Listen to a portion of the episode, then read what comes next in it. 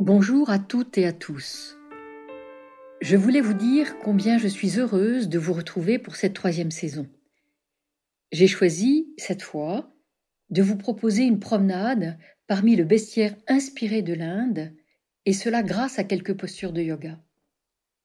Ce fil directeur, ce bhavana, va nous accompagner tout au long de nos cinq rencontres et venir appuyer ce qui se dessine en ce moment, le besoin de comprendre, trouver, d'approcher la force de la portée symbolique de ces asanas.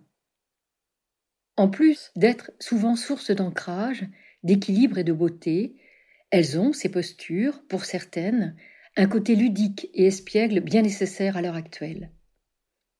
Les trois dieux majeurs du panthéon hindou, vous le savez peut-être, ont chacun des véhicules, des montures grâce auxquelles ils se déplacent. L'association de l'animalité qui fait socle et de la plus grande spiritualité qui élève ne vous échappera pas. C'est reconnaître notre part terrienne, instinctive, cette part qui nous permet l'accès à une complétude, une unification de notre être. Jung a fort bien analysé notre ambivalence. Sans corps, pas de souffle, sans ombre, pas de lumière. Il écrit ceci dans L'homme et ses symboles. La profusion des symboles animaux dans les religions et les arts de tous les temps ne souligne pas seulement l'importance du symbole. Elle montre aussi à quel point il est important pour l'homme d'intégrer dans sa vie le contenu psychique du symbole, c'est-à-dire l'instinct.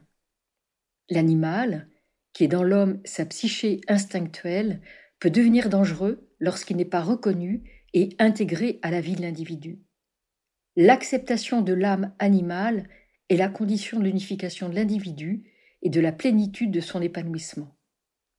À lire ces lignes éclairantes de Jung, je vais vous proposer de commencer par pratiquer, en ouverture de ce premier podcast de la troisième saison, la posture de Garuda, l'aigle, la monture de Vishnu, le dieu qui maintient l'ordre du monde. L'aigle, cet oiseau, doté du regard le plus perçant, va veiller sur l'univers. Guetteur averti, il signalera le déséquilibre et tentera par sa bienveillance, au sens premier du terme, d'alerter son Dieu tutélaire à l'urgence de pouvoir remédier au chaos, ou plus encore, de l'éviter. Bonne pratique à vous.